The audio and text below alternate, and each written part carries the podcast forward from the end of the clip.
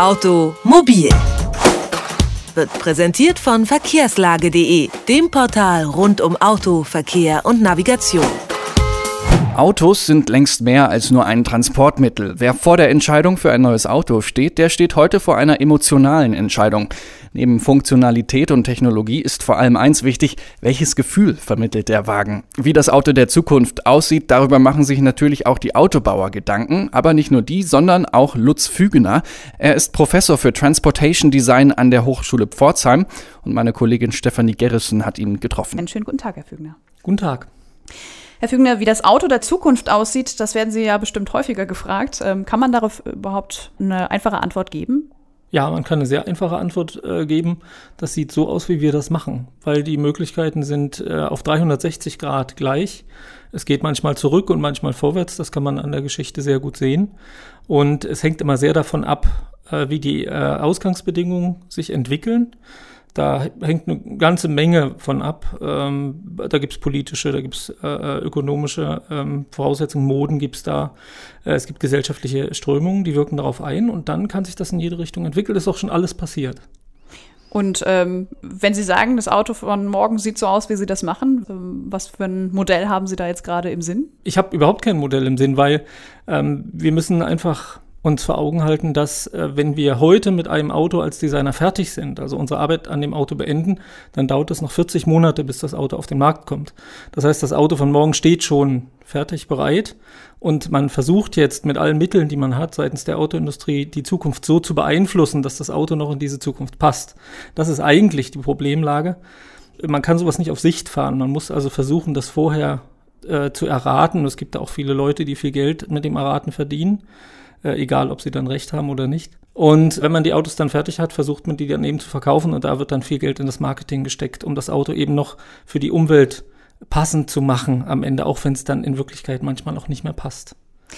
Eins ist ja klar, die Technik spielt heutzutage eine sehr große Rolle. Alternative Antriebe, Elektro oder Hybrid, neue Sicherheitstechnologien oder Computer und Internet im Cockpit. Welche Funktion hat denn genau heutzutage das Design eines Wagens?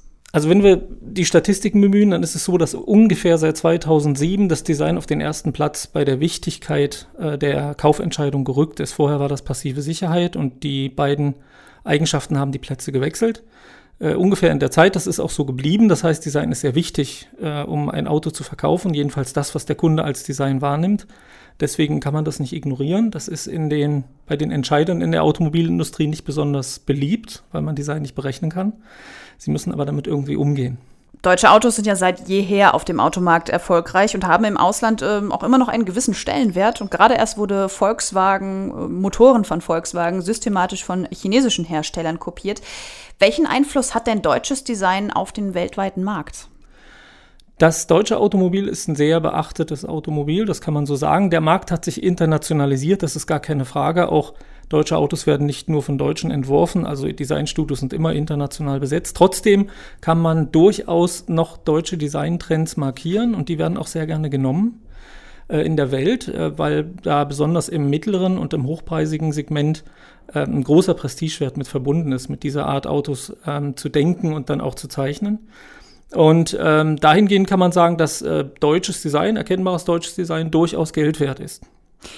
Da muss man jetzt natürlich auch fragen, was macht denn typisch deutsches Design überhaupt aus? Gibt es da so drei Merkmale, wo man sagt, runde Scheinwerfer ziehen immer? Ja, so einfach ist es dann doch nicht, aber es gibt so ein paar Dinge, die zu beachten sind, um ein Auto so deutsch aussehen zu lassen, wobei wir da ganz schnell in Klischees verfallen. Es ist immer wichtig bei deutschen Autos, dass man die nicht verziert. Dass man also möglichst alles weglässt, was man weglassen kann. Das ist nicht immer beachtet worden. Es gibt also namhafte große deutsche Hersteller, die in letzter Zeit äh, sehr mit Ornamenten gearbeitet haben an Autos, aber die rudern jetzt auch gerade zurück, weil die auch gemerkt haben, dass es eben ganz genau diese Eigenschaft des Designs verwässert. Man versucht also diesen, diesen äh, schönen alten Leitsatz von Form follows Function, der eigentlich aus der Architektur kommt, äh, mit dem deutschen Design immer noch verbunden zu sehen. So, ähm, dass man eben sagt, wir machen an den Autos keine Spielereien, sondern die Autos folgen auch mit ihrem Design immer einem sehr funktionalen, einer sehr funktionalen Grundidee. Dazu kommt dann immer noch das deutsche Image vom, vom Autobahn erprobt, dass in Deutschland Autos eben so schnell fahren dürfen, wie sie wollen und man das damit auch tut. Und dieses Konglomerat von Eigenschaften wird dann wahrgenommen als deutsches Design oder deutsche Automobilbaukunst. Europa oder auch die USA sind ja jetzt nicht mehr die großen Wachstumsmärkte. Das ist heutzutage Asien. Wie stellen sich denn deutsche Autohersteller auf den asiatischen Markt und vor allem auf den asiatischen Geschmack ein? Das sind zwei Fragen, die man äh, unter, also getrennt voneinander beantworten muss. Natürlich stellt man sich sehr auf den asiatischen Markt ein. Das Gute für die deutschen Autohersteller ist, dass sich eigentlich der asiatische Markt auf die deutschen Autos einstellt. Denn ähm, wenn deutsche Autos vor allen Dingen in den hochpreisigen Segmenten einen hohen Prestigewert haben, dann möchte man ja auch diese Autos kaufen. Was für den Hersteller heißt aber auch gar nicht so viel zu ändern daran, jedenfalls nicht vom Design. Man möchte also auf keinen Fall Autos haben, die für den chinesischen Markt entworfen worden sind weil man fühlt sich damit natürlich nicht gerecht behandelt. Ähm, ähnliche Abwehrhaltung äh, kann man auch bei Frauen sehen, wenn man sagt, ich, wir haben hier ein Frauenauto für euch entworfen und aus verständlichen Gründen sagen die dann, Moment, wir suchen uns unsere Autos immer schon noch schön selbst aus. Dahingehend ist das eine ganz einfache Sache, was das Design betrifft. Äh, technisch muss man sich natürlich auf den Markt einstellen, weil die Bedingungen andere sind, das Umfeld ist ein anderes. Es ist zum Beispiel so, dass sie schon im Mittelklasse-Segment in China Fahrerlimousinen anbieten müssen. Also ein VW Passat muss länger sein in China, weil schon in dem Preissegment oft mit Fahrern operiert wird, dass der Besitzer also einen Fahrer hat. Das liegt an den großen Unterschieden im Verdienst in China, also an den sozialen Strukturen. Und da muss man sich natürlich darauf einstellen, auf solche Dinge. Also ist das Auto der Zukunft vielleicht auch ein globales, ein universelles Auto? Das wäre sehr im Interesse der Automobilindustrie, weil es lohnt sich immer, ein Auto global zu vermarkten. Äh, ein Auto bindet enorm viele Produktionskosten und noch mehr, oder was heißt noch, noch mehr, aber doch sehr viel Entwicklungskosten. Das geht also hoch bis 1,5 Milliarden, wenn Sie ein neues Auto entwickeln. Und da wäre es schon schön, wenn Sie nicht für jeden, für jedes Marktsegment eins entwickeln müssten, sondern das eine, was Sie entwickelt haben, überall auf der Welt verkaufen können. Wie schon gesagt, ist es auch so, dass äh, da auch mit Marketing nachreguliert wird.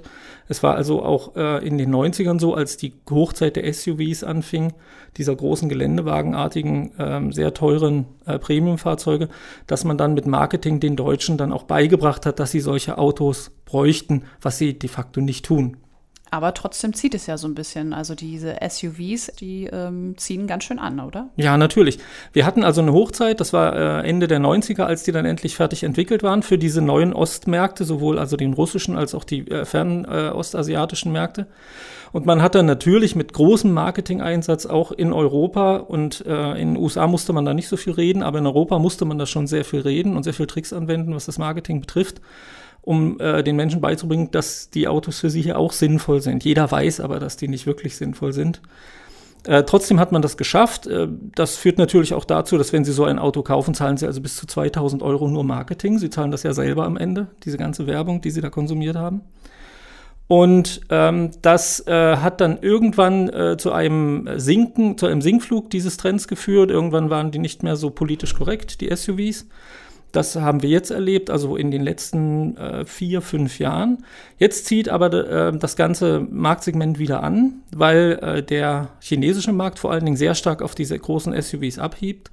Und jetzt werden wir natürlich auch wieder vom Marketing her sehr stark damit konfrontiert werden, weil wenn die Autos jetzt in großer Menge produziert werden, möchte man die auch weltweit weiterhin absetzen. Herr Fügner, Sie bilden ja an der Hochschule Pforzheim äh, künftige Automobildesigner aus. Ähm, was geben Sie eigentlich den künftigen Designern mit auf den Weg?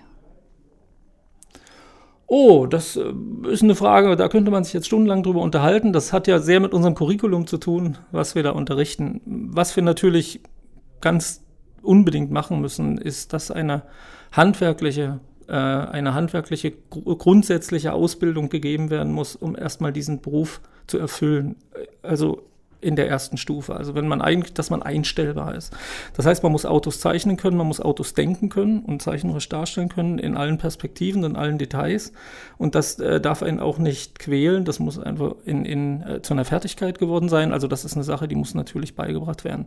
Das nächste ist, und das ist fast noch wichtiger, die konzeptionelle Arbeit. Wir versuchen also den Studenten beizubringen, Dinge grundsätzlich in Frage zu stellen. Das macht jeder Designer oder je, in jeder Designausbildung wird das gemacht, dass man Dinge auf den Kopf stellt und versucht zu ergründen, was ist die Substanz an der Aufgabe? Was ist eigentlich das Problem, was wir hier zu lösen haben? Denn mitunter ist ja auch die Lösung eines Transportproblems nicht ein Auto. Oder es kann die Lösung eines Transportproblems auch die Vermeidung von Transport sein. Soweit müssen wir den Studenten eben äh, Möglichkeiten geben, äh, den Denkprozess durchzuführen und sich auch dran zu gewöhnen, so zu denken. Wenn das auch vielleicht später, wenn sie in der Autoindustrie an der einen oder anderen Stelle sind, nicht mehr gefragt ist. Das kann sein, wobei es da ähm, durchaus unterschiedlich zugeht. Und natürlich müssen wir am Ende die Studenten äh, befähigen, dass sie, wenn sie in äh, Entscheidungspositionen kommen, also in höhere Positionen innerhalb von Designteams, ähm, was ja auch vorkommt. Wir haben ja auch schon zwei Chefdesigner als ehemalige Studenten, ähm, dass sie dann vielleicht diese Intentionen, die, mit denen sie gekommen sind, äh, mit dem Anspruch, ähm, sei es der ökologische Anspruch, der ästhetische Anspruch und alle anderen, dass sie sich daran dann erinnern und die dann auch verwirklichen können. Als Autodesigner ähm, stelle ich mir jetzt vor, hat man trotzdem auch so ein bisschen freie Hand als Designer. Das heißt, man reagiert nicht nur auf den Markt, man hat vielleicht auch selber ein bisschen Einfluss. Wie viel denn?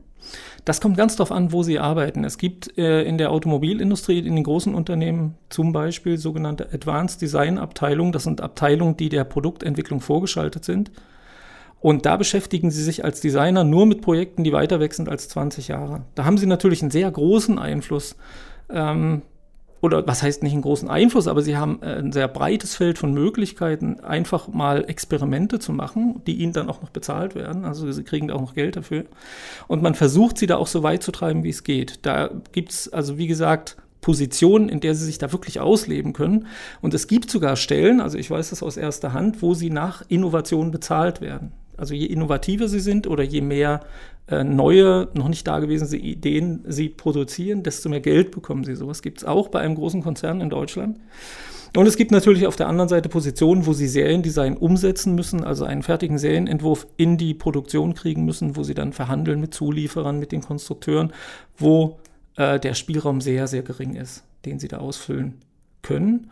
Und auch das muss man durchhalten. Das sind eigentlich so die Durststrecken, äh, die man eben, die sind länger äh, und, und weniger, ähm, weniger aufregend, aber die müssen sie eben auch durchstehen können als Designer. Das sagt Lutz Fügner, Professor für Transportation Design an der Hochschule Pforzheim über das Auto der Zukunft und künftige Autodesigner. Vielen Dank für das Gespräch. Ja, sehr gerne.